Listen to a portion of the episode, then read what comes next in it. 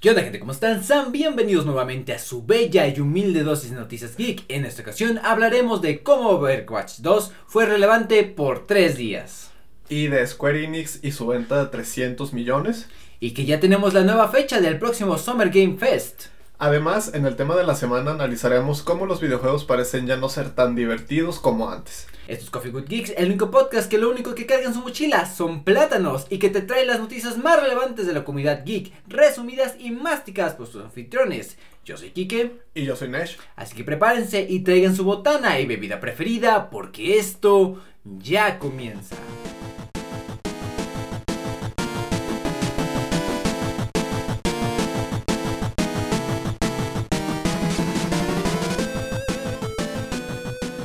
¿Qué onda gente? ¿Cómo están? Sean bienvenidos al episodio número 43 del podcast más popular de mi cuadra, Coffee with Geeks, con sus anfitriones Kike y Nesh en nuestra nueva quincena más banda.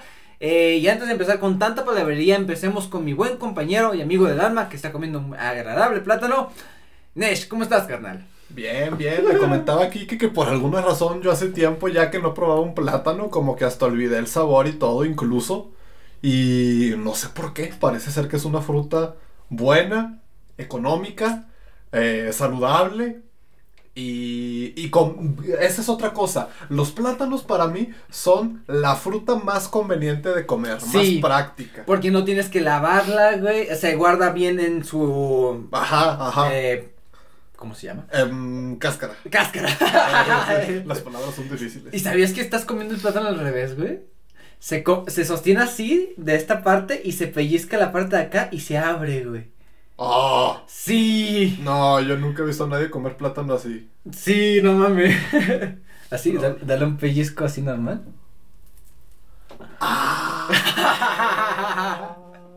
¡Guau! Al parecer no, no le sé a las frutas yo.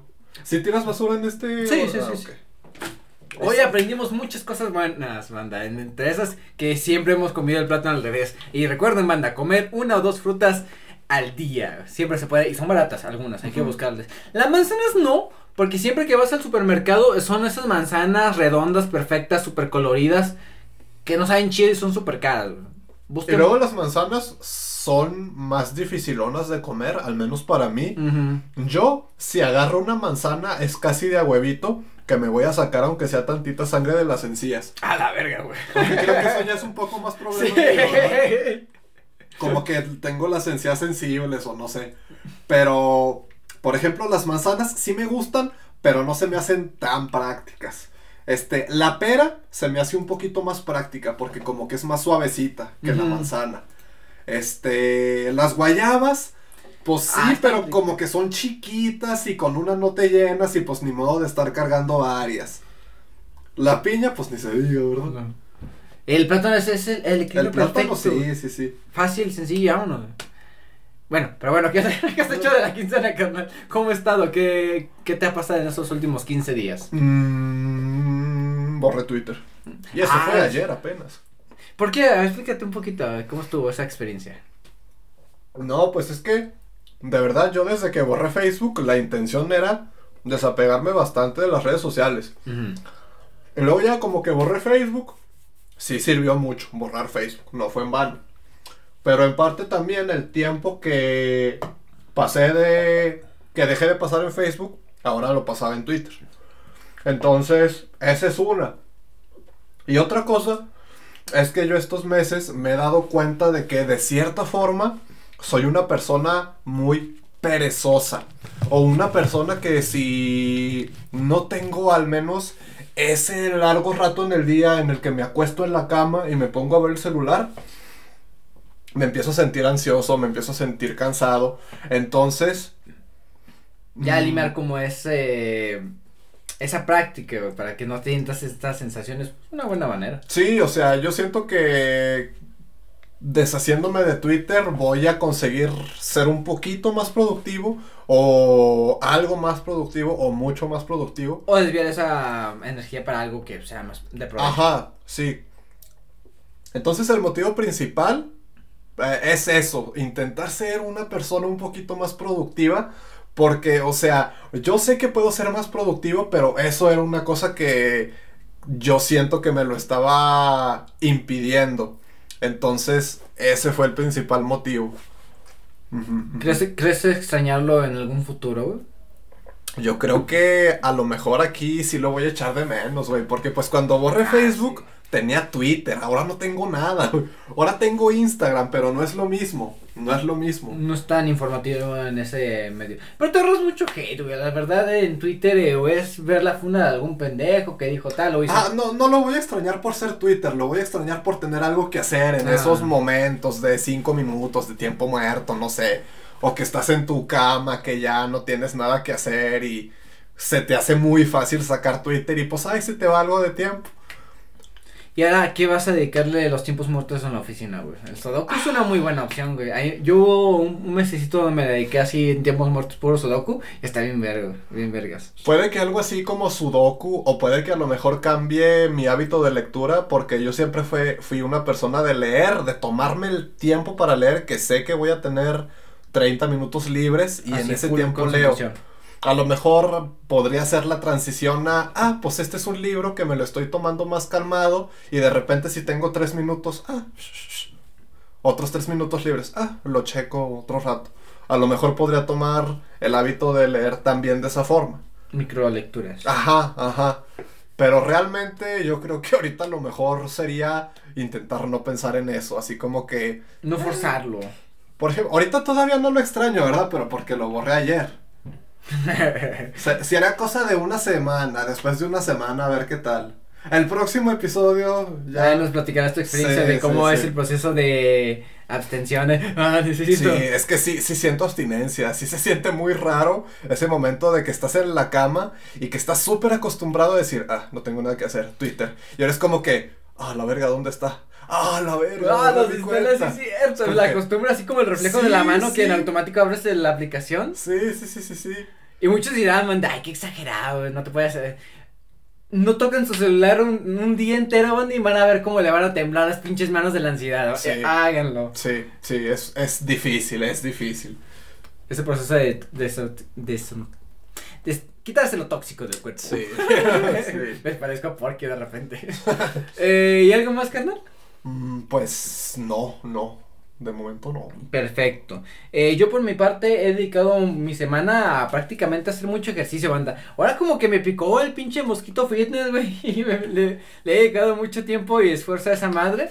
A tal punto que me podría denominar como abstemio. Eh, todavía estoy con eso, banda estoy decidiendo si sé el vato que, ¿saben qué? Yo no nada de alcohol. ¿Qué es abstemio? Abstemio, deja, vamos a googlearlo, banda, porque a lo mejor me estoy inventando una mamada y no. y a lo mejor es algo totalmente distinto a lo que yo estoy diciendo. un insulto racial completamente así. no, otra vez. He decidido ser racista. Me banearon de Twitch otra vez, banda. no, te digo, según yo es como esa persona que no toma alcohol en ningún sentido la palabra que full así desintoxicado de, en todo aspecto. O sea, a día de hoy tú dirías que no tomas. No tomo, güey. Pero yo recuerdo que hace unos meses me dijiste, el alcohol puede estar bien de vez en cuando como combustible social. Sí, y ando en ese conflicto de que, ay, podría ser, sí, pero ya vi efectivamente que no lo necesito y que nada más es agarrarme un poquito de los huevos. Y sí, efectivamente, banda, abstemio significa que es una persona que la practica la abstinencia, es decir, que no bebe ningún tipo de bebida alcohólica, bien sea porque nunca la has probado o porque renunció a ello. O sea, pero se refiere nada más al alcohol, eso. Mm, al parecer. Y te digo, ando en ese proceso de que sí, no, porque puede, te digo, puede ser un lubricante social, una o dos copitas para nada más para, para decir que así y ya. Porque hay mucha... Pero yo digo que entre eso y el no tomar nada como que hay muy poca diferencia y es como que pues Mayras well, o sea, ya estando mejor no tomes. Sí. Es como que no, no sería tan complicado. Y pues ya, eh, dedicar un poquito al ejercicio, eh, subí, bajé, no te digo, ahorita no traigo un peso, un desmadre con mi peso. Subí, bajé. Es que digo, tenía pancita de flaco, o sea, las personas que me conocerán aquí que estás diciendo mamás, efectivamente. Hay panza de flaco, hay panza de flaco. Eh, pero como que logré nivelar mi, mi peso, subí mi fuerza y tal mamá y así ahorita estoy como en un proceso de transición. Y también he jugado mucho TFT, Teamfight Tactics, esta modalidad de ajedrez inteligente de League of Legends. Compré el pase de batalla gracias al RP que me daban en, en el loot gratis de Amazon Gaming. Me dieron como 1600 puntos de RP en estos dos últimos meses y con eso me compré el pase de batalla. Y ahorita estaba jugando más para completarlo. Y que al más al rato hablamos de completar las cosas por necesidad, banda.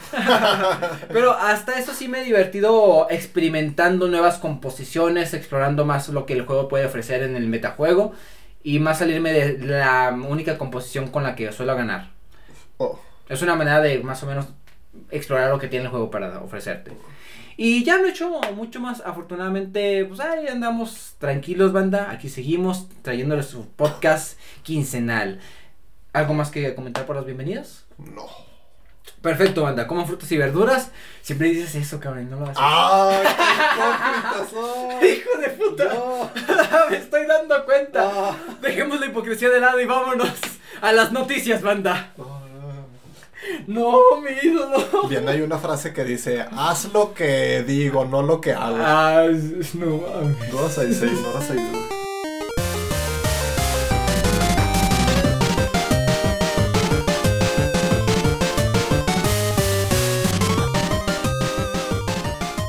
Bueno, ya estamos en la sección de El tema de la semana. Perdón, el tema de las noticias. Y en esta ocasión les traemos las cosas más relevantes que pasaron en el nicho de los videojuegos y la comunidad geek.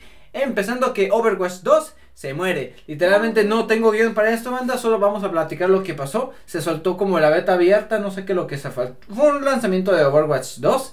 Y fue relevante como por un Güey, día. me vino un bombazo de las últimas cosas que vi en Twitter que no tiene nada que ver, pero. Overwatch me lo recordó. A ver, a ver. Y creo que ya te imaginarás por qué. Ah, ya.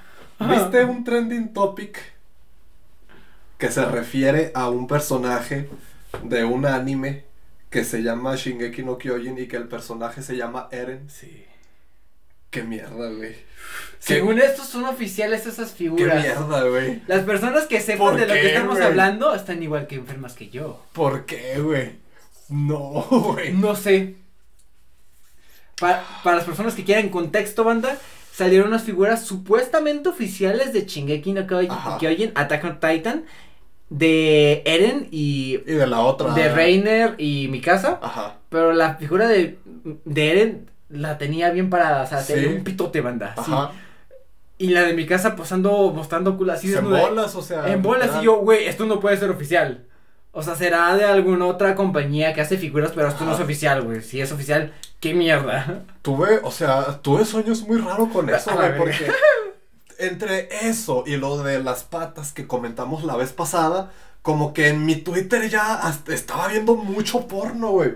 Mucho porno sin que yo lo quisiera. Y ya estaba literal teniendo sueños en los que yo estaba en el trabajo scrolleando tranquilo en Y te Twitter. salía algo. ¡ah! Y- y- pero porno hardcore, güey, o sea, ya no Eren, ya no las patas, ya no mi casa, o sea, como si me metiera Pornhub, pero en Twitter, y yo así como que, oh, no, ¿por qué? Te Y saliste a tiempo de Y Twitter. luego regresaba y, oh, no, ¿por qué? O sea, como que ya mentalmente me estaba afectando mucho esa madre. Te saliste a tiempo. güey. Sí, sí, sí. Pero bueno. Eh, bueno, básicamente Overwatch 2 salió. Oh. Era el mismo juego, nada más que con otra ambientación, güey. Literalmente mucha Con gente. el filtro mexicano. Mucha gente hizo esa burla de que era Overwatch 2 porque era el mismo juego, pero a las 2 de la tarde, güey.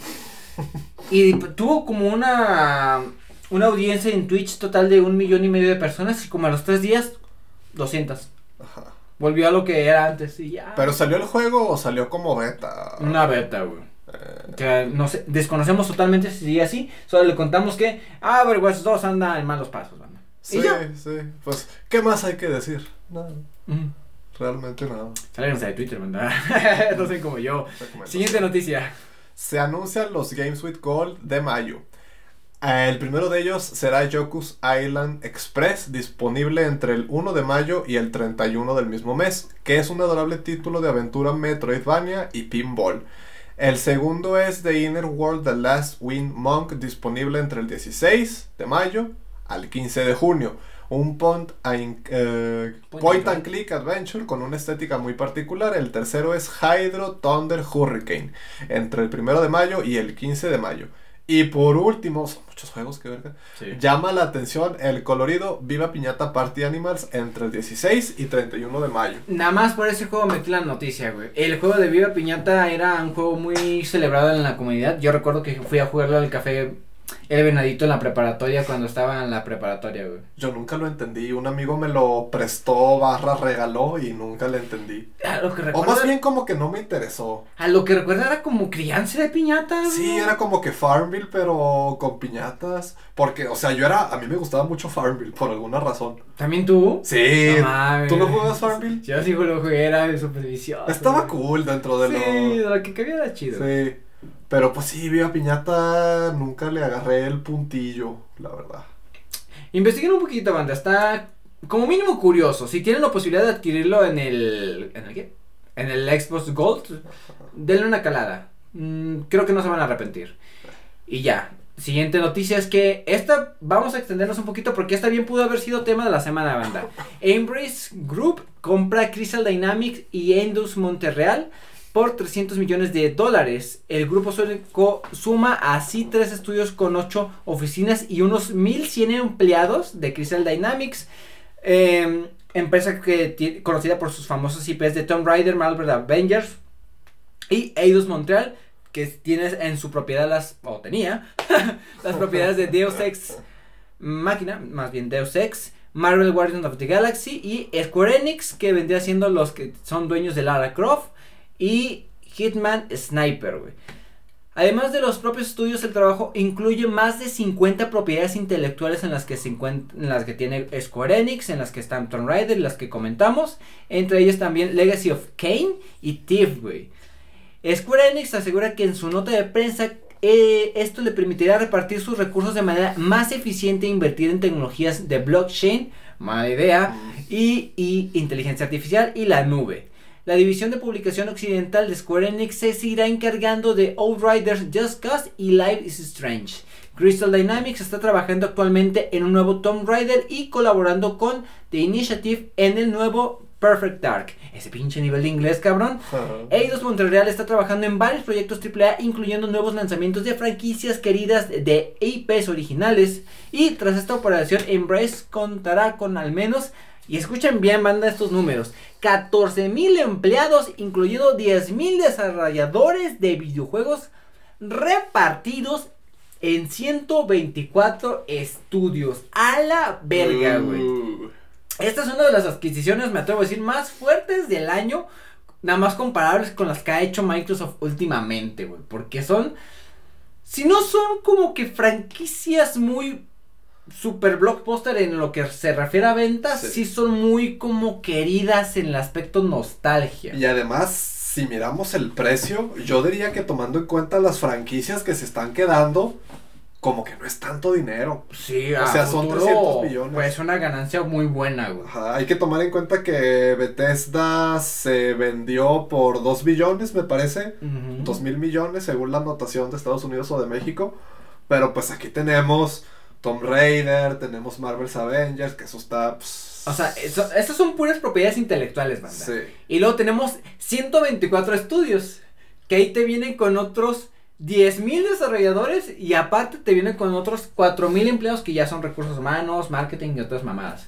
O sea, esto fue un ofertón. No Sí, mames. O sea, lo sí. que es. Lo que esto pudo haber usado Elon Musk en su dinero y creo que le habría sido una mayor ganancia, güey. Sí, probablemente sí. Es que como que esto es más a corto plazo, podemos decirlo así. Y fíjate, muchas personas estaban diciendo, no, otra vez las ventas, cómo se reduce el mercado. Y estaba viendo una perspectiva eh, por parte de los tres gordos bastardos, si no los conocen, visiten su podcast, en los que ellos comentaban de que esto es un ganar-ganar para ambas empresas. En el caso de em, el grupo Embrace, que adquiere estas propiedades que al fin y al cabo eh, Crystal Dynamics, Eidos Montreal, Square Enix, como que no le estaban dando el cariño que merecen estas propiedades intelectuales. De que mencionan de que Square Enix tiene como que la vara muy alta respecto a ventas. De que, ah, este juego vendió 3 millones de copias. No, no vendió chido. Sí, que a pesar de que eran bien recibidos por la gente, siempre era de que sí, pero no satisfació las expectativas de no, Square Enix. Mándalo al ataúd. Yo, güey, ¿qué estás haciendo? Sí, sí, sí, sí, Y no exploraban como las posibilidades que podía tener la, la nueva reinvención de estas propiedades, güey. Y como que no les daban cariño. Y ahora de que esta compañía adquiera estas propiedades intelectuales, estos estudios, puede ser una nueva oportunidad para que se les dé otra oportunidad a estos estudios y ahora sí se explote todo el potencial que se quiere explorar, güey. Te digo, se le quita las manos a estas propiedades como que, ¿sabes qué, güey? Es como el perrito de esa persona culera que tienes ahí amarrado en la terraza, ¿sabes qué? No lo estás cuidando, güey, dámelo, no te denuncio, güey. Y el perro tiene una buena vida conmigo y tú tienes dinero. Es un ganar-ganar, güey. Le quitas el perrito maltratado a la persona culera, le das el dinero y tú obtienes una nueva propiedad que puede que ese perro crezca y lo puedes montar al trabajo, banda. Y por otro lado, por ejemplo, Final Fantasy XVI parece que su desarrollo va perfecto, supuestamente. O sea, pues está bien para que le dediquen más recursos a... A lo que saben hacer. Ajá. Que se enfoquen a lo que sí les está saliendo bien. cumple sus expectativas altas. Ajá. Te digo, es una. Volvemos al tema que ha sido recurrente en estos últimos meses, banda. A mí no me gusta que se hagan estas adquisiciones que tanta. Una empresa o un grupo, lo que sea, tenga tanto poder, banda. Son 10 mil empleados, güey. O sea, 10 mil desarrolladores de software. Es un putazo. De madre. Me atrevo a decir que esas cantidades de desarrolladores las tienen empresas como Uber, güey. Tomamos en o sea, tomemos en cuenta que Skyrim lo hicieron 100 gentes. Sí, o sea, 100 verga! O sea, es un potencial enorme, banda. Esto puede, ah, en unos 5 años, se puede recuperar la ganancia chingón. Sí. Sí, sí, a diferencia de la compra, por ejemplo, de Activision, que eso es como que, uh, para generar ganancias de aquí a 20, 25, 30 años. Y ahora, un, ah, tocando un poquito a Square Enix, como que últimamente no, no agarró al norte esta compañía porque, como leímos en la nota, decían que quieren invertir como esta ganancia que de 30 millones que recibieron, hasta mames, en tecnologías más eficientes ah, para mejorar sus recursos e invertir en tecnologías de blockchain, o sea, NFTs. Sí, es que estamos como que en ese punto de las cosas con estas nuevas tecnologías en las que todo el mundo quiere ser el primero. Además de que Square Enix siempre está como un poquito atrasado, es el Internet Explorer de la, del gaming. Como que quiere implementar tendencias de como que, güey, ya se están muriendo.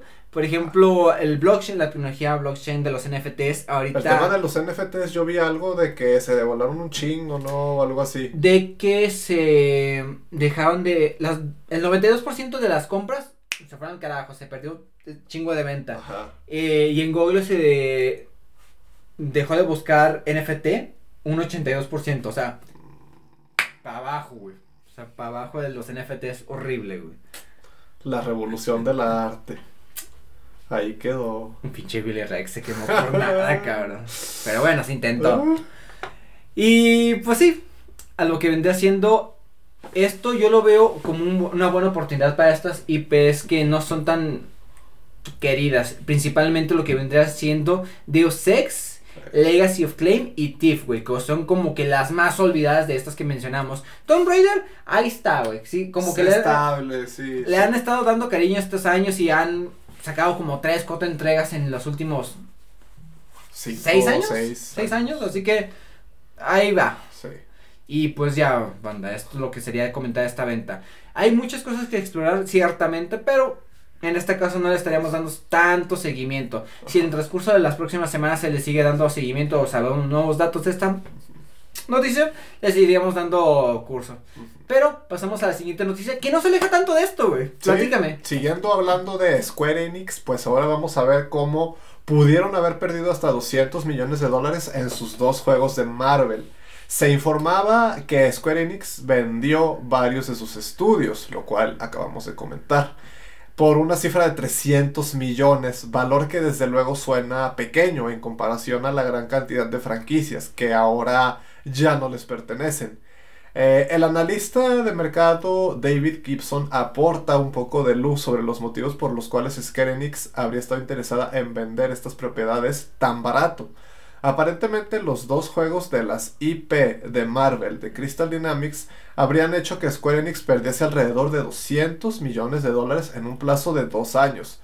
Marvel's Avengers fue un juego plagado de polémica y problemas técnicos y jugables desde su lanzamiento y Guardians of the Galaxy recibió buena acogida por parte del público pero Square Enix señala que sus ventas no fueron lo que ellos esperaban. Como comentábamos hace rato de que el, el de Mayo la banda sí, eso fue una mierda total, banda, o sea, fue un pozo esa madre. Sí. Por completo. El de Guardians, Guardianes de la Galaxia le fue bien, güey. Fue recibido por la crítica. Tenía ese, la historia se veía buena. Buen doblaje, todo bien bonito, güey. Pero Square Enix tiene expectativas de venta muy altas, güey. Y pues no. Y pues te digo, estas pérdidas que le pudo originar las propiedades intelectuales que son tan caras de Disney. Pues sí les debió cos- costar Sí. un varo pues adquirir la propiedad para sacar un juego y que ese juego no haya vendido nada, pues ah, les generó una deuda que tuvieron que deshacerse de ella rápido. Y pues esto fue el origen de la noticia anterior, banda. Como que también es la época de las pérdidas gigantes en empresas grandes con Netflix también. Ya ves que se supone que están perdiendo. ¿Lo comentamos? Sí, eh, creo que no. Mm, La semana pasada quizá. Rápidamente, banda, en Netflix perdió un chingo de suscriptores más que en los últimos 10 años y ahorita todo el mundo dicen que se va a morir.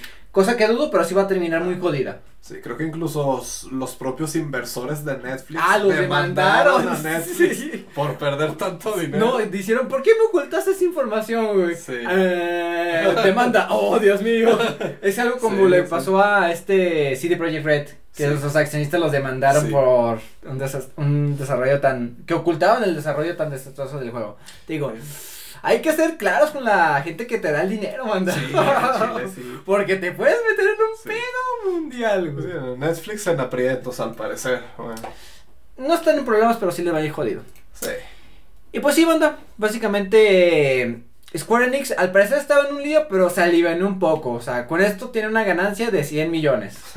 No es nada mal, güey. O al menos con que neutralicen la pérdida. Ujú. Ya, Salgan algo de Final Fantasy, no sé. sí. Bueno, siguiente noticia es que tenemos que el juego de Stray se retrasa para este verano. El juego de Blue 12 Studio, que nos vuelve en la piel de un gato callejero en un mundo futurista, saldrá hasta este verano. Originalmente, su fecha de lanzamiento estaba programada para principios del 2022, pero en un nuevo tweet de PlayStation lo cuenta que entre los lanzamientos disponibles para la consola de Sony serán hasta mediados de año. La última información del juego vino de la mano de Ana- Annapurna Interactive Showcase, en el que pudimos ver nuevas imágenes de gameplay el pasado julio. Ah, cabrón. Ah, me imagino del año pasado. Y Ah, cabrón, ¿qué mes es? hoy estamos a mayo. Estamos a mayo, Me imagino que el año pasado. Sí, sí. Quiero pensar. Si hay problemas en la reacción del documento, Eurogamer es nuestra fuente. No nos culpes. No disculpen, no, solo no leí bien. Eh, bueno, el trailer del gameplay que yo vi se ve entretenido, o sea, es una, una- más o menos una historia na- más enfocada a la narrativa, güey, más que gameplay. El gameplay a lo que vi se ve pues un poco simple, güey. No hay muchas complicaciones. Pero se ve entretenido, güey. Se ve que puede ofrecer una narrativa interesante y pues habrá que esperar a mediados de este año a ver cómo termina siendo esta juego del gato. Que está bien cute el gatito, güey. Cuando hace gatos así saltos altos, suena. sí, suena muy fiel a lo que suena un gato. Y se espanta con el agua. Bueno, siguiente noticia, güey. Halo Infinite temporada 2. ¿Cuándo se desbloquea Long Wolves y a qué hora sale esta temporada? Pues bueno, esta es la mayor actualización al juego desde su lanzamiento a finales del año pasado. Y esta temporada introduce unos cuantos añadidos al multijugador, incluyendo nuevos modos y mapas, además de un pase de batalla. Básicamente el juego de esta nueva temporada de Halo, War- mm, de Halo se va a soltar a distintas horas dependiendo lo que viene siendo el mundo el día 3 de mayo. En México los tocaría eso de la 1 de la tarde dependiendo de la zona, creo que es la hora centro del país. Ya los otros países pues investiguen. Y entre otro contenido, ¿qué tal? Y pues bueno, ¿qué novedades incluye esta actualización? Pues bueno, para empezar, el nombre es Long Wolves y como les decía, es la más importante del juego hasta ahora. introduce una nueva historia, dos mapas y varios modos. La historia de Lone Wolf se contará mezclando cinemáticas, eventos de historia, objetos de pase de batalla y más. Y los nuevos mapas llamados Catalyst y Breaker para los modos de juego de equipo y no sé qué tanto. Y bueno, los nuevos modos son Last uh, Spartan Standing, que es todos contra todos con 5 vidas. Landgraf, que es un control de zonas con 3 áreas neutrales. El regreso de King of the Hill, que es control de zonas con único punto neutral. Y nuevos cosméticos para los personajes, lo típico. Pues a lo que tengo entendido, la comunidad de Halo Infinite sí se medio murió en estos últimos meses que no recibieron así como que actualizaciones frecuentes, güey. Y pues es algo triste, pero ya que la comunidad de Halo sí es muy dedicada, pero como no recibieron mucho cariño en estos últimos meses los respecto a actualizaciones, como que sí se fue disolviendo la comunidad, güey. A lo que mucha gente considera ahorita Halo Infinite un juego muerto, güey. Mm. A mí no me gusta escuchar eso, güey, porque a Halo, queramos o no, es una franquicia que se le tiene de cierta manera cariño y pues uno espera que le vaya bien de cierta manera, güey. Pero, pero bueno, banda, si ustedes están escuchando esto, la actualización ya está disponible y si no se habían dado cuenta, vayan y corran su Xbox, PC o Game Pass. O teléfono, creo. O teléfono si tienen la oportunidad para jugar al Halo, güey. Está chido el Halo, ¿se ve? Ah. Bien. Y ya. Siguiente noticia, tenemos que Supermassive confirma que The Quarry ya es Gold y que durará unas 10 horas. ¿Qué es Gold Banda? Es cuando el desarrollo de un juego ya está en completo, ya se tiene el primer disco en estado Gold, que ya está completo el juego, y se va a distribuir para sus copias y distribución por todo el mundo. Así lo confirmó hace unos días el estudio británico en Twitter. Ahora también tenemos una idea sobre su duración gracias a las declaraciones de su director Will Biles en el segment Next. A lo que dice el señor, el juego tendrá una duración de alrededor de 10 horas, aunque depende esto también del jugador. El juego está diseñado para que sea altamente rejugable y pensamos que se podrá probar algunos caminos alternativos dentro de la historia de The Quarry, así tendremos mucho tiempo de juego por delante. Eh, de hecho, desveló la semana pasada que el juego cuenta con un total de 186 finales distintos, aguas con eso. Muchos con pequeñas variaciones entre sí, ojo con esto. Y también un modo de película que mantiene la opción de alterar las decisiones de los protagonistas. The Quarry, cuya distribución se encargará 2K Games, se podrá a la venta el próximo 10 de junio, contando con versiones para PlayStation 5, los Xbox SSS y la PlayStation 4 y PC. Ah. Y ya. Eh, esto de que mucha rejugabilidad en este juego que son muy, muy narrativos y que son de tomar decisiones cada 15 minutos. Mm. Mm, yo pondría mucho en cuestiona, cuestionamiento eso de rejugabilidad, banda. Y eso de ciento... A ver, voy a leer otra vez. No, sí, 186, finales, ¿no? Eh, algo anda mal ahí. Algo raro está ahí, algo raro está ahí. y si son como yo de ver los videos recopilatorios de las muertes. no, todos los ah. finales de tal juego. Va a estar muy largo ese pinche video, güey. Pero bueno. Ojalá le vaya bien ese juego. Ojalá, Siguiente noticia muy buena, güey. Pues bueno, todos los usuarios del primer Dying Light ahora pueden actualizar gratis a la Enhanced Edition. Se anunció por parte de Techland que se puede ampliar gratis el juego con los contenidos de esta edición los cuales incluyen una expansión llamada The Following con una nueva historia, un nuevo mapa y un vehículo y cuatro DLCs que son The Bozak Horde, Crash Test Skin Pack, Ultimate Survivor Bundle y Cuisine and Cargo. Eran hasta ahora todos de pago y pues bueno, la gente ahora va a tener acceso a ellos gratis. Sin embargo, tal y como se explica, a partir de X día todos los jugadores que posean la edición estándar de Dying Light se actualizarán gratis al Enhanced Edition. Para acceder a esta actualización solo hay que cargar el juego normal e ir a la sección de DLC Packs. Ahí se podrá solicitar gratis los 5 contenidos que hemos listado en el segundo párrafo. El juego se publicó originalmente en 2015 y la Enhanced Edition llegó un año más tarde, estando disponible en PlayStation 4, Xbox One y PC. Recientemente también se publicaron actualizaciones para consolas de nueva generación y un port para Nintendo Switch. Entonces, pues, cosas gratis, gente. ¿Qué más mm, quieren? Nuevamente, es algo como que yo no me esperaba. Yo cuando leí la noticia dije, ah, chinga, ¿No es Dying Line 2 o cómo?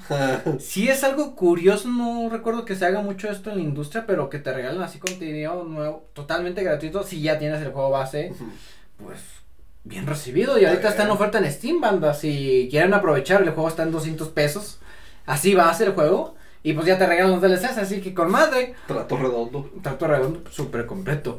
Y siguiente noticia, banda. Súper bueno lo de Dying Line. Pero ya tenemos que el Summer Game Pass ya tiene la fecha para este año y será la edición 2022 que será a partir del día 9 jueves de junio a las 8 de la tarde hora peninsular. No sé de qué lado, pero hora peninsular. Y como de costumbre, será retransmitido desde el canal de YouTube, intentando que sea algo más llevadero. El presentador ha prometido anuncios sobre videojuegos, presentaciones de nuevos títulos y Day of Devs. Me imagino que el día de los desarrolladores centrado en juegos independientes. Efectivamente, el Summer Game Pass nació como una alternativa a las conferencias de la E3. Mejor momento para que siga haciéndose el Game Fest. Solía retransmitirse cada año a principios de junio. Al no haber feria de, este año ni presencial ni virtual, este evento será una de las piezas centrales para algunas compañías a la hora de anunciar sus próximos proyectos. Sí le tengo ganas, El, el, Summer Game Fest como si era un poquito mejor a lo que se vendría manejando la E3 en los últimos años. Sí, pues ha habido buenos anuncios en ese evento. Creo que lo de Elden Ring se hizo ahí, ¿no? ¿O fue el Gamescom? Pues hubo trailers de Elden Ring seguramente ahí. No sé mm. cuáles exactamente, pero sí. Hubo algo relevante de Elden Ring. Sí, sí, sí. Madre, güey, ya pasó rato. ya ha pasado tiempo. Qué rápido pasa la vida, güey. También como pasa la siguiente noticia, güey. ¿Qué tenemos? Prey y Jotun Valhalla Edition serán los próximos juegos gratuitos en la Epic Games Store. El juego de estrategia por turnos de Asmode Digital estará disponible hasta el día 12 de mayo y ese día será sustituido por otros dos juegos, los cuales estarán disponibles hasta el 19 de mayo. El primero es Prey, un título de terror y sigilo, obra de Arkane, los creadores de Dishonored, y el segundo es Jotun Valhalla Edition, un original título de acción y aventuras desarrollado por el estudio canadiense Thunder Lotus Games. Los dos juegos no son nuevos dentro del catálogo de ofertas gratuitas de la Epic Game Store. Prey ya se pudo descargar durante 24 horas en diciembre del año pasado, mientras que Jotun estuvo disponible para su descarga en diciembre de 2019. ¿Crees que comiencen a hacer esto mucho de repetir juegos? Sí, de hecho sí. Yo he visto varios juegos que ya, ya están repetidos. Y pues es normal, O sea, tú ya lo habrás reclamado, pero habrá un chingo de personas que apenas entraron recién a la plataforma. Y por lo general, o sea, en un mes yo digo que nunca se ha dado que todos los juegos sean repetidos. Siempre yo creo que a huevo va a haber al menos uno nuevo. Y yo digo que con eso ya vale completamente la pena, tomando en cuenta que no cuesta nada ser sí, parte de al fin y al cabo. Esto no es el Games with Gold, esto no es el PlayStation Plus, esto es algo que es gratis, completamente gratis, totalmente gratis. Haciendo tu cuenta en Epic Games y ya reclaman, banda. Yo tengo un chingo de juegos en mi biblioteca de Epic Games que no he jugado, incluyendo el GTA V. ¿O regalaron GTA V? Sí, ¿no te acuerdas que cuando lo, lo regalaron se saturaron tanto los servidores que se cayó Epic Games? Y ah. mucha de esa gente nada más lo reclamó y no lo jugó. Como yo. Como tú. Ay, pues sí. Eh, la siguiente noticia, tenemos que mi yo. Nada, dilo, dilo bien. Bueno, mi yo insiste en que la versión de Nintendo Switch para Genshin Impact no ha sido cancelado. Y como lo acaba de mencionar, mi hoyo confirmó que esta versión para la Nintendo Switch sigue en desarrollo y pese a los rumores que en los últimos meses apunta a una posible cancelación para el port de la Nintendo por parte de la compañía china, la cual ha negado esta posibilidad. Según mi hoyo, la versión para Switch todavía está en desarrollo y publicaremos más información a medida que avancemos. Sin embargo, no se ha desvelado más detalles sobre su estado ni tampoco una fecha de lanzamiento aproximada. Yo, neto, yo pensaba que ya estaba ahí. Sin teniendo el éxito que tiene, inclusive hasta en celulares, yo daba por asumido que ya estaba en, en la Nintendo Switch. Pero bueno, Ojalá les vaya bien el desarrollo de la, del port para Nintendo Switch. Me imagino que es un poco complicado lidiar con esa consola, pero si Doom corre ahí, a huevo corre el Genshin Impact. Y ya, siguiente noticia. Unpacking para PlayStation 4 y PlayStation 5 sale la próxima semana. A finales de marzo se confirmó este port del juego de Witch Beam en el que se nos cuenta la historia personal a través de una serie de mudanzas. Así puedes leer el texto que le dedicamos al juego. Eh, el juego va a salir el 10 de mayo en PlayStation 4 y PlayStation 5, pero ya está disponible para PC, Switch y las Xboxes. Este es un juego bastante curioso que Kike me estaba mostrando que literal es sobre desempacar cosas. Por absurdo que eso suene, se ve relajante al menos. No sé si será divertido o no, pero se ve relajante. Un poco costoso lo que podría describir, güey. 400 pesos al parecer. 400 pesos mexicanos. Si lo agarré en oferta de 200, super sí, güey. Sí. Pero así, ay, güey, se me calaría 400 pesitos, güey. Se ve entretenido, yo lo he visto en stream, es divertido verlo como algunas personas acomodan a cierto tipo de objetos en la casa. Sí, es mucho de que, ¿cómo chingados acomodan las toallas en el baño? Van en el cajón de ropa. Según yo, banda. Pueden que opinen que yo esté enfermo Ah. por donde me pongo mis toallas, pero a mí no me gusta guardarlas en la en el baño porque se llenan de humedad y se apestan, güey. ¿no? Sí. Está cabrón. Y ya nada más lo metimos porque es un juego agradable, güey. Mm. Si tienen la oportunidad de verlo en stream o comprarlo en oferta, háganlo, banda. Está divertido. Y me parece que es la última noticia, banda, que tenemos en esta ocasión. ¿Qué tenemos, canal? Pues bueno, Valve desvela los resultados de la encuesta de hardware de Steam del mes de abril. Eh, siguiendo la tendencia de los últimos meses, el hardware de los usuarios de su plataforma está dominado por Intel y por Nvidia, pese a que ambas reducen ligeramente su porcentaje de cuota en mercado. La Nvidia GeForce 1060 es la gráfica más popular, seguida por la 1650. En procesadores llama la atención que los más utilizados son de 4 núcleos, aunque siguen aumentando los de 8 núcleos. En cuanto a sistemas operativos, Windows 11 sube un 2.1% respecto al mes pasado, aunque el PC sigue dominado por Windows 10.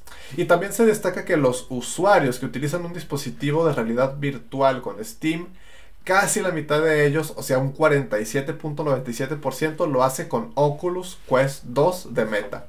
Y pues bueno, hay toda una tabla con información más detallada que pueden consultar en la web de Steam sobre estas métricas del hardware de los usuarios de la plataforma. Si son fanáticos a lo que vendría siendo el hardware y todo este tema de las estadísticas, es bastante curioso cómo ver la o que tiene la comunidad de Steam, güey. Uno pensaría que como es de PC Gaming Supreme, pues tendrían cosas muy galletonas, pero es bastante básico. Muchos de los Ajá. estándares que tiene la mayoría de la comunidad de Steam, te digo, muchos también son de tostadoras como unos, Sí. por el momento. Y ya, banda, sería todo. Creo que sería todo lo que tendremos que comentar por esta ocasión. Rápidamente revisaremos Twitter en esta ocasión a ver qué tenemos en las tendencias. No de busques este- ser, no. No busquen Eren, manda, ni compañere. No mueve el mundo, BBA. ¿Qué pasa con BBA? Ah, no sé, a ver, vamos a ver. Ah, no. pues a lo mejor se cayó el sistema otra Ah, vez. Te cayó, te cayó un depósito. A la madre. Lol. Pues sí, al parecer no hay golpes de estado, no hay amenazas de tercera guerra mundial, no hay nuevas figuras con penes absurdamente grandes. Ese estaba muy ridículo, güey. Ah, lo, al, por lo que se eh, ve, banda, a algunos usuarios de BBVA Mancomer, algún, en un banco de aquí de México, como que les ha caído un depósito misterioso de dinero. Y a otros están súper endeudados. Siete pesos, se me hace que sí voy a estar yo. Ay, yo tengo 20. y ya, banda, sería todo. Cosas que comentaron lo que pasaron la semana, lo de los NFTs que se fueron al carajo y Netflix que está en problemas. Y ya, terminamos el, la sección de noticias, banda. Pasamos al tema de la semana donde hablaremos un poquito sobre cómo se ha transformado el nicho de los videojuegos a algo que ya no disfrutamos tanto. Así que, vamos allá.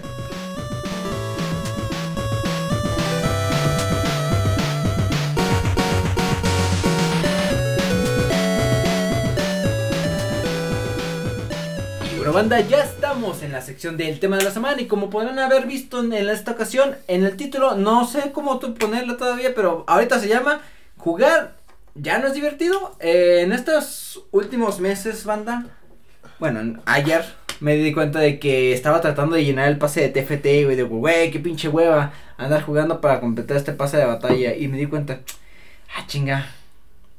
Y ahora es divertido jugar a esta madre, lo hago por necesidad o porque pedo. Y luego me acordé de un video de un comercial que te anuncia de que, güey, para de jugar, jugar en 2022 sin obtener nada a cambio, ya no tiene sentido. yo, güey, sí, tiene sentido, eh, juegas para divertirte.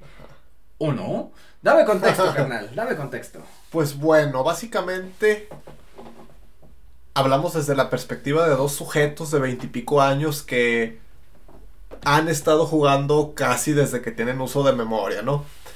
Entonces, hay que reconocer que a día de hoy se han detectado por parte de las compañías ciertas fórmulas, ciertas tendencias, ciertas cosas que pueden hacer para conseguir que sus juegos sean más fáciles de vender y más baratos de producir quizá. Entonces, se puede mirar desde esas dos perspectivas. La perspectiva de que los juegos son menos divertidos porque en el mercado hay nuevas tendencias o distintas tendencias de hace décadas, las cuales dictan que no todos los juegos, pero muchos juegos deben de ser adictivos. Y luego tenemos el otro lado que dice que... y que por eso no son divertidos. Y tenemos el otro lado que dice que no son divertidos porque pues la gente o mucha gente lleva muchos años jugando a videojuegos, a lo mejor ni siquiera saliéndose de un mismo género o de un puñado de géneros. Y esto tarde o temprano pues trae un poco de burnout, trae que te quemes, trae que te canses y trae que ya nada satisfaga esa necesidad. gamer que tú tenías y que te quitabas con el Zelda Ocarina of Time o no sé qué jugaban ustedes antes. Pero pues sí, esa es como... la idea principal. La idea principal de que, ok, definitivamente se puede discutir que los videojuegos ya no son divertidos. Hay un problema, güey. Ajá, ajá. Iniciando con el primer punto de que adiós a la innovación divertida, hola a lo que vendría siendo los billetes que es un pensamiento muy habitual que en los videojuegos actuales ya no se opta, se opta por los estudios en tener una mayor ganancia de dinero a lo que vendrían siendo lo que las relacionado con las prácticas, güey. Esto viene de la mano con que antes se tiene la idea de que no, antes los videojuegos hacía por el amor a arte, no eran por dinero y a ver, banda. El, desarrollo de videojuegos siempre ha sido un, un negocio redondo.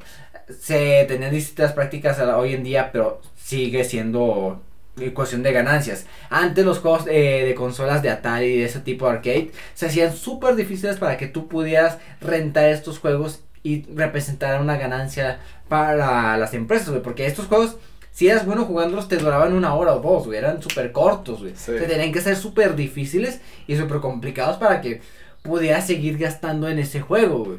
Igualmente, es lo que se hace eh, hoy en día, pero de distinta manera, güey. Los juegos actuales se están atascando de cierto modelo de negocios que vendrían siendo eh, las experiencias Battle Royale, los free to play, con monetizaciones absurdas, con hartas loot boxes y skins super brillosas. Que el punto de este caso es atacar a tu psicología para que conviertas este hobby que te es un desestrés, güey, de los videojuegos, para convertirlo en una necesidad para satisfacer una, no sé, una necesidad de algo, güey. Es un poco más por el lado de los estímulos, ¿no? De, oh, colores bonitos, sonidos resplandecientes. Mira este skin de rayitos que me compré en el nuevo pase de Warzone, güey. Pero también está el lado de literal forjar una adicción muy cabrona. Por ejemplo, a mí el ejemplo que se me ocurre es con Genshin Impact, por ejemplo Hubo una época en, lo que, en la que yo me enganché a ese juego. Pero luego ya después llegó un punto en el que se volvía muy claro que el juego quería que farmearas y farmearas y farmearas y farmearas a lo estúpido y farmearas y farmearas. De que, oye. No necesariamente farmear, ¿verdad? Pero estar haciendo cosas repetitivas, al fin y al cabo, porque a mí lo que me gustaba era seguir la historia, a mí. Pero llegaba un punto en el que terminabas una misión y para poder acceder a la siguiente tenías que subir 30 niveles, 20 niveles. Y pues bueno, uh, se tienen las mecánicas estas de gacha en las que, oh, tira los dados una vez cada día ibas a tener la posibilidad de sacar un personaje y hazlo por 7 días en racha y vas a tener más probabilidades de sacar un mejor personaje. Y no olvides también, aparte de tirar los dados 7 días seguidos, no olvides también hacer los desafíos y no olvides también ah, hacer el evento diario y todas esas cosas. Se vuelve una rutina, una tarea más que un escape, güey. Sí, sí, sí, sí, sí. Es, es, lo que yo estaba con el pase de batalla de TFT. Eh, haz que este personaje sea de tres estrellas, esté en la posición tal y mate a tantos con daño mágico. Yo, güey, ¿cómo chingados voy a hacer eso, güey? Simón, Simón. Tengo que estar eh, jugando las partidas y a ver si me da la suerte para que estas eh, especificaciones del reto se cumplen y yo puedo siga la experiencia y suba de nivel en el pase de batalla. Y ya después de unas seis partidas en, un día sí estaba diciendo de que, güey, no me estoy divirtiendo, güey, estoy tratando de sacar la pinche misión para sacar el pase de batalla, no estoy jugando a las composiciones como a mí me gustan. Sí, güey. Te digo, exploré algunas que decían, ah, sí está vergas, pero algunas sí estaba de que, güey, qué hueva jugar esto. Sí, güey, fíjate que a mí me pasaba algo similar y ahí vamos un poco más por la otra vertiente, de que es en parte a causa de los juegos, pero también uno mismo tiene mucho que ver. Me pasó un poco, fíjate, con Elden Ring, que yo digo que si hay un juego que sea la antítesis completamente de este tipo de mecánicas y este tipo de prácticas, que es hacer un juego adictivo simplemente por ser adictivo, no. Elden Ring es un juego que está bien diseñado, es un juego que está hecho para ser divertido, así lo agarres 5 minutos y después no lo vuelvas a agarrar un mes, no se te castiga por no hacer los desafíos diarios, bla, bla, bla. Elden Ring no es como Genshin Impact, digámoslo así. Pero tenemos el hecho de que este es el como que quinto, sexto juego Souls que yo juego. Y es un juego que se hypeó mucho y eso también a mí a veces me afecta. Y este es un juego estúpidamente largo, que es como el doble o el triple de largo que la mayoría de los juegos de Front Software. Entonces esto generaba que yo ya a las 80, 90 horas de juego, que suele ser mucho más que lo que tarda un juego de Front Software en acabarse, yo ya estaba harto, yo ya no quería jugar y decía, puta madre, güey, no me estoy divirtiendo no me estoy divirtiendo, no estoy siendo productivo, esto es pérdida de tiempo en el más puro esplendor de la palabra. Podría estar haciendo otra cosa más productiva porque al, al fin y al cabo ni me estoy divirtiendo, no lo estoy disfrutando. Sí, o sea, yo recordaba la época en la que escribía y lo genial que se sentía para mí mientras escribía y después de escribir. Y era y con Elden Ring me sentía miserable ya en las últimas horas de juego mientras jugaba y después de jugar porque dije, no mames, ya se hizo de noche, no hizo nada, no hice nada. Entonces ahí entra más la vertiente de uno mismo. Este, y a lo que quiero llegar es que también es un poquito responsabilidad de uno detectar cuando algo ya no te sirve. Y al menos si no lo detectas, no engañarse a uno mismo y no decir es culpa de los videojuegos sino reconocer que es algo que está en tus manos. ¿Tú recuerdas cuándo fue una de las primeras experiencias que tendías este subidón de dopamina con algún videojuego que digas, wow, me voló la mente, güey, quiero más de esto? San Andrés. Sí. San Andrés o Banjo y Kazooie, no sé si ubicas ese juego. Banjo y Kazooie, sí. Me gustaba mucho. Y pues a día de hoy, eh, cosas así sí las he sentido. Con Elden Ring, no. Realmente con Elden Ring no. Con, eh, con Sekiro, sí. Sekiro sí. Me gustó más Sekiro. ¿Por qué la diferencia, güey? Porque son dos juegos muy diferentes. Porque Elden Ring es Dark Souls 4. En todos los aspectos. Y Sekiro, pues al menos el gameplay, aunque no lo parezca, es muy diferente. Y sí, simplemente por el gameplay, simplemente por el combate fue como que una experiencia, una experiencia bastante fresca en comparación a Elden Ring. Y pues sí, esos estímulos que yo sentía hace muchos años, con Sekiro hace dos o tres años también los sentí. Y no duda que los pueda volver a sentir en el futuro, ¿verdad? Pero a día de hoy, con Elden Ring, por ejemplo, pues no, no estaba sucediendo. Verga, güey, eso es, eso es gacho de escuchar, güey. ¿Hay algo que tú pienses que puedas solucionar para volver a sentir ese sentimiento por un juego de From Software, el más esperado que tenías Por un juego de From Software, eh, pues que, que hagan algo diferente. Es que ellos son capaces de ser creativos y de darle giro a las cosas. Lo demostraron con Sekiro e incluso con Bloodborne. Y el día que lo vuelvan a hacer, probablemente me vuelvan a dar esos estímulos. Bueno, yéndonos un poquito de desvío, banda, también como es pérdida del cariño de nosotros mismos, también es el pérdida de cariño en el desarrollo por parte de las empresas desarrolladoras. Algo que ha habido en estos últimos años es que las compañías más aclamadas que tienen las IPs aquí más famosas de los viejos, como que han tratado de reciclar una y otra vez las mismas características que le, les pusieron en ese podio al que llegaron, güey los claros ejemplos de... Y ni siquiera las propias, las de otra gente también. Ándale, güey.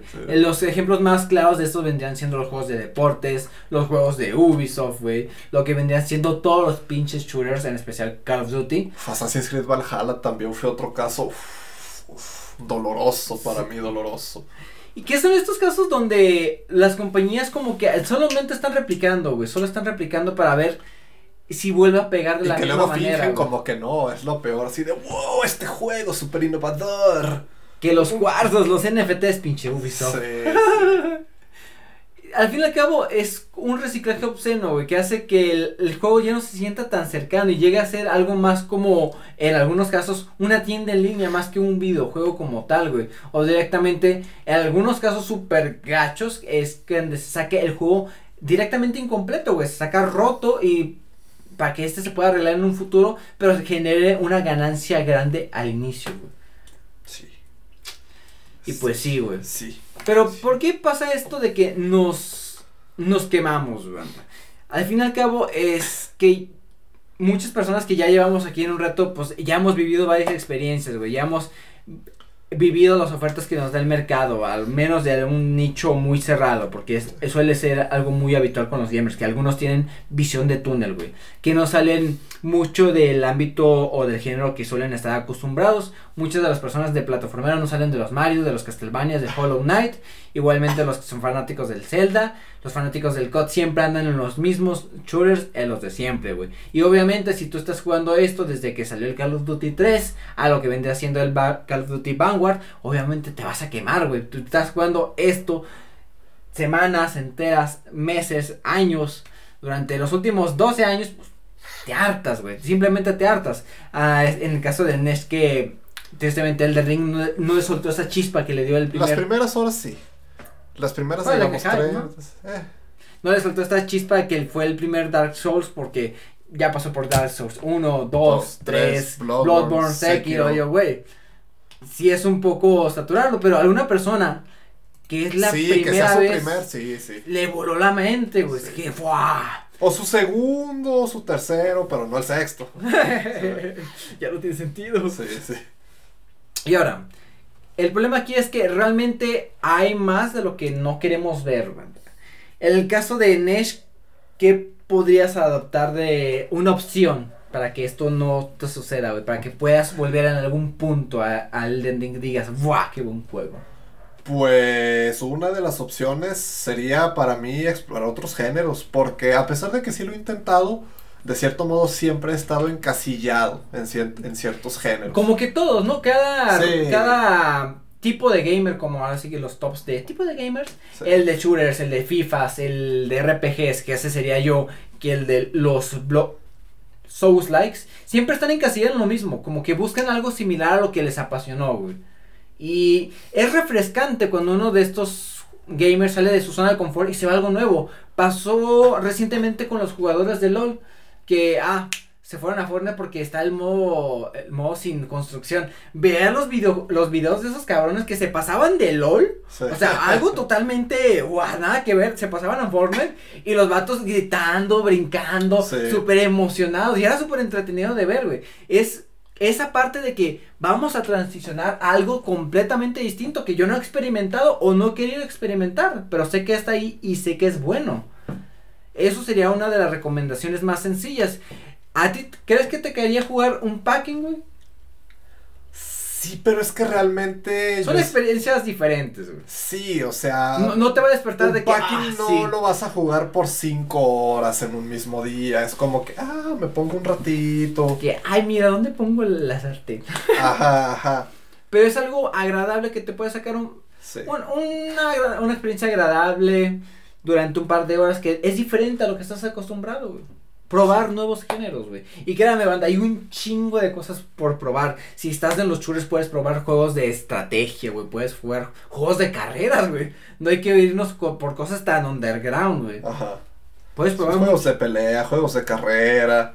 em, juegos indie que presentan cosas innovadoras que al fin y al cabo no, no tienen un género como tal, güey. ajá. Hay juegos que son más bien una experiencia narrativa. Undertale, güey. Es algo bastante curioso de experimentar, que no he tenido la oportunidad, tristemente. Pero hay gente que sí ha salido y explora esos géneros y dice, ¡buah, no mames, güey! Y exploran otros géneros que los llevan a otras experiencias y así se van diver- diversificando, güey. Sí. Cosa que nosotros no tenemos las posibilidades, principalmente por plataforma y monetariamente. Ahora digo yo, también está la opción de no jugar. Alejarse un poco. Es una opción, amigos, es una opción. Y no hay de qué avergonzarse, banda. Al fin y al cabo, si nosotros llevamos jugando de los 12 años videojuegos y llevamos 25, ok, ¿sabes qué, güey? Voy a tomarme un tiempo y, no sé, a aprender electrónica o leer algo más, o sea, no sé, empezar a streamear, hacer podcast, güey. Sí. O sea, es una alternativa de que nosotros seguimos manteniendo este pasión por los videojuegos, pero seguimos viviendo de otra experiencia, güey, estudiándolo, analizando y platicando sobre ello, güey. Ya no es muy a full jugar como tal, porque Sí. nosotros ya no jugamos tanto, banda. Sí, nosotros es más estar al pendiente de lo que sucede en la comunidad. Sí, o sea, yo antes de la salida de Elden Ring, el último juego que completé antes de eso, si mal no recuerdo, fue Spider-Man de PS4. Y ese juego me lo prestaron hace, hace casi un año. Me acuerdo que cuando entré a trabajar, poquito después lo terminé. Y de eso ya hace un año. Entonces, sin empezar un juego serio, así realmente, pues todo ese tiempo. Últimas dos semanas, dos horas en Fallout New Vegas. En total. Y creo que es el juego que más juegas aparte de LOL. Sí. Y en total son 217 horas, güey. Y el último juego que yo completé, así como tal, que recuerdo haber terminado así, créditos, Ajá. ya fue hace mucho tiempo, güey, y es el juego de Carrion. Oh. Ah, güey, está súper barato. Y este fue el último juego que compré y es una experiencia totalmente distinta. No se podría clasificar como en un juego. Este juego, de hecho, yo me atrevería que decir que es el juego donde tú eres el villano. De hecho, aquí está la, la etiqueta, protagonista villano. Oh. Y eso es algo que yo nunca había probado. Y era una fantasía de poder de que yo soy el villano, yo aquí me voy a pinches comer a todos. Y normalmente es al revés, de que, ah, yo voy a combatir a este monstruo o voy a huir de él, güey. Y fue una experiencia bastante agradable porque yo no había probado nada igual, güey.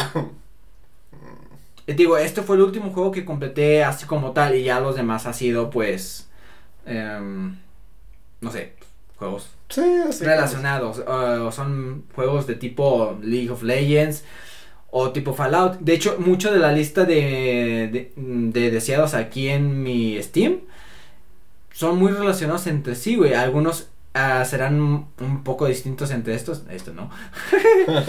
Eh, por ejemplo, siempre, los juegos que tengo en lista de deseados son los juegos de Stalker. Mm. Los juegos de Dark Souls, Oxígeno no incluido, Fallout 3. Son juegos que como van de la mano, directamente Stalker es similar en ciertos aspectos a Fallout New Vegas. Fallout 3 ni digamos.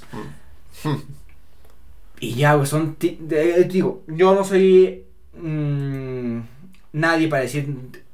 No sea estanque, manda, porque yo mismo me he estancado en un género de videojuegos. Llevo estancado en un juego de New Vegas que no he querido terminar en 212 horas, banda. Y lo último que jugué esta semana fueron dos horas. O sea, tampoco he cooperado yo, güey. Y hay un chingo de juegos buenos. El juego de Helltaker, cuando también lo jugué en su tiempo, está muy bueno. Y es gratuito, banda, y es un juego de puzzles. Yo nunca había jugado un juego de puzzles porque me da hueva pensar. Y lo disfruté bastante, güey. Una o dos horas y yo, ¿sabes qué? Estuvo vergas y descubrí una comunidad de no sé, figura muy bastante, bastante eh, dedicada.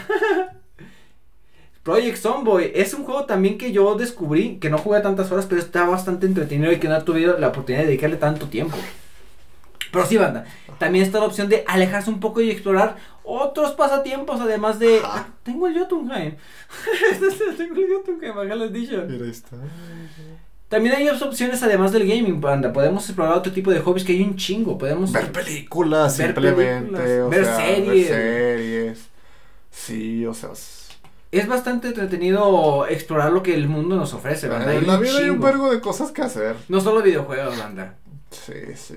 Incluso en nuestro mundito friki, ñoño, hay un chingo de cosas que hacer. Programación, electrónica, güey. Hardware, no mames. Sí. Así es, banda. Y ya, güey. Creo que sería todo lo que podríamos hablar por este tema de la semana, güey. ¿Algo más que comentar? Eh, pues no, atrévanse a buscar nuevos gustos, nuevas aficiones. ¿Qué sería del género de videojuego o pasatiempo ajeno que quisieras explorar tú? Pues la música es a lo que estoy un poco dedicándole ahora.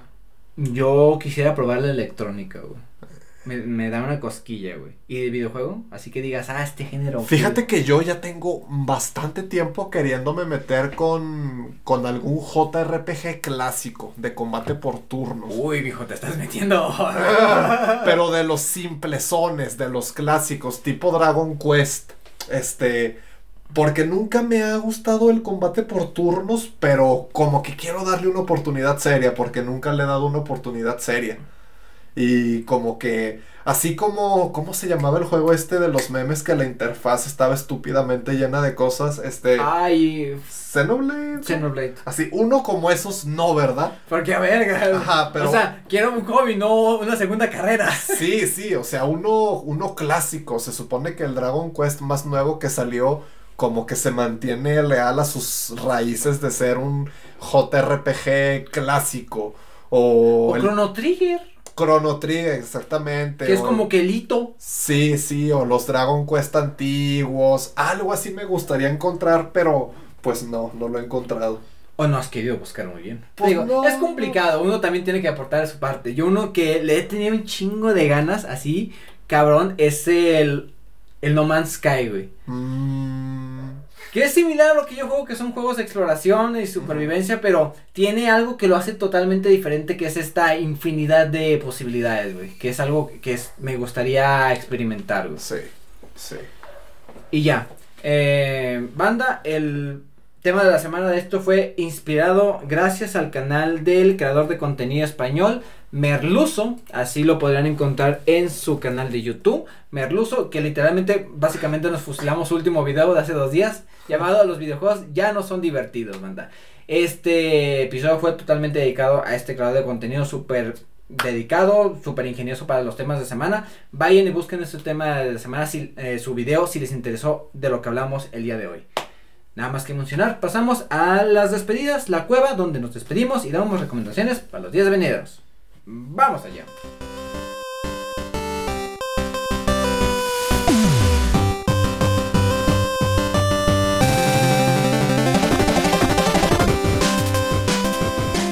Banda, ya estamos en la sección final final de este podcast, La Cueva, donde nos despedimos y damos recomendaciones para los días venideros. Vamos a hacer rápido este pedo, banda, porque a Chile no tenemos mucho que recomendar, Eh. tristemente. Eh, tú primero, carnal, ¿qué me vas a recomendar? Ah, bueno, pues el día de hoy los dos vamos a recomendar canciones. Nice. Por alguna razón. Yo voy a recomendar una canción para no romper el molde de rock, valga la redundancia. Este, ¿cuál canción? Se llama Aprendiendo a Creer de un grupo llamado Ariadna Project. Un poco de contexto, eh, es un grupo de power metal argentino, similar a Rata Blanca se podría decir, este que de hecho los conozco porque hubo como que un concurso en el que bandas indie iban a grabar canciones y la que ganara iba a poder tener el derecho de que el vocalista de Rata Blanca grabara el video de esa canción. Y así es como se volvieron un poco conocidos. Y ok, ¿por qué me gusta la canción? Porque tiene un poco este giro como que de motivar. Yo ya les he mencionado varias veces que como que esa cultura de que todas las canciones se traten de desamor como que no me encanta. Sí. Entonces, Hay otros sentimientos en la vida. güey. lo cual es un poco hipócrita porque Rata Blanca tiene muchas canciones de desamor, pero bueno, esta canción se trata más de, oh, me quiero superar, quiero salir adelante, la puta madre. Y mm, como que inspira, yo la escucho y digo, Qué me buena siento canción. motivado. Eh, yo en esta canción, banda, lo que tengo que recomendar es la canción. Ah, no te pongas. Ahí está. La canción del grupo Rex, Orange Country llamada Television So Far So Good. Eh, algunos la conocerán en, por su estribillo popular en TikTok de What About Me? What About Me? Y ya. Eh, lo único, solo mencionan esas dos veces ese estribillo en la canción. Eh, son otros cuatro minutos de canción. Y créanme, es muy diferente a lo que se maneja. Y es muy bonito la canción, lo que te maneja el mensajito. Que es amor, pero la hipotenusa.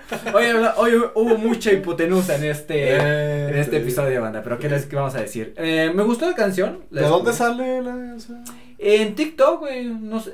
Pero la banda, o sea, es una banda y ya, o salió en alguna película, salió en algo. Es que fíjate, muchas de las tendencias musicales hoy en día fue, es porque alguien random descubre una un cachito de una canción chida, lo pone en TikTok y se hace viral y muchos eh, descubren esta canción. Por ejemplo, esto es una banda que al parecer el, es del Reino Unido. Ah, es un cantante, güey. No es una banda, es un fulano. Es un solo vato. Es un solo fulano. No, pues ahí aprendimos algo nuevo, banda. Él se hace llamar Rex Orange Country. Ah, es Alex Condor, más conocido por su nombre, Rex Orange County. Válgame Dios, güey. Perfecto, pues la canción de este señorito de veintitantos años, 24 años, es bastante popular en TikTok por ese estribillo y sí, bastante, bastante agradable de escuchar. Eh, una recomendación rápida a eso, que estoy enviciado con el TFT. El canal de YouTube con el que he aprendido a jugar este es, César Baker. Si están interesados en el TFT, tienen la cosquillita de jugar. Realmente no es viable jugar esos juegos sin ver a otra gente jugar, ¿verdad? No, en especial TFT porque si te puedes perder muy puerco. ¿sí? Yo inicié en TFT y lo dejé porque no sabía qué chingado estaba haciendo, Lo mismo te puede pasar con LOL. Tienes que meterte a, huevo, ver guías. Y eso implica mucho estudio de tu parte, güey. Tienes que tener ese mood de aprender, güey. Yo creo que eso es lo que hizo que no pudiera jugar League of Legends. Porque mm. no me gustaba ver otra gente jugar. Me aburría. Y gracias a Dios, ¿verdad? Porque a día de hoy, sí, ¿qué sería de mí? te alejas de las cosas a tiempo, carnal. Qué bueno por ti. y ya, banda, es un canal de YouTube, un creador mexicano que le está yendo en Twitch bien. Y ya. Nada más que comentar. Eh, bueno, nuevamente, banda. Este es el final del episodio. Muchísimas gracias por llegar a este punto, por haber escuchado de principio a fin. Eh, hemos descubierto que nuestras gráficas se mantienen en 10. Estas 10 personitas que, todas las pinches quincenas nos escuchan de Estados Unidos, Canadá y México y Argentina. Oh. Muchísimas gracias, banda. Sin ustedes, créanme que nos sería más difícil grabar este podcast porque no es ameno escuchar de que alguien nos escucha. Sí. Muchísimas gracias. Eh, si les gusta el contenido, compártenlo con la gente que les gusta escuchar podcast, con la gente que le gustan mucho los videojuegos o se quiere alejar un poquito de él y le estén pasando una alternativa. Que, hablamos de esta ocasión. Eh, o simplemente con las personas que gusten escuchar un podcast mientras van a buscar plátanos al súper. Pensamiento final. Eh, intenten buscar nuevos hobbies. Coman frutas y verduras y háganlo de verdad. Ah. Dicho eso, y sin nada más que decir, banda, nosotros nos vamos.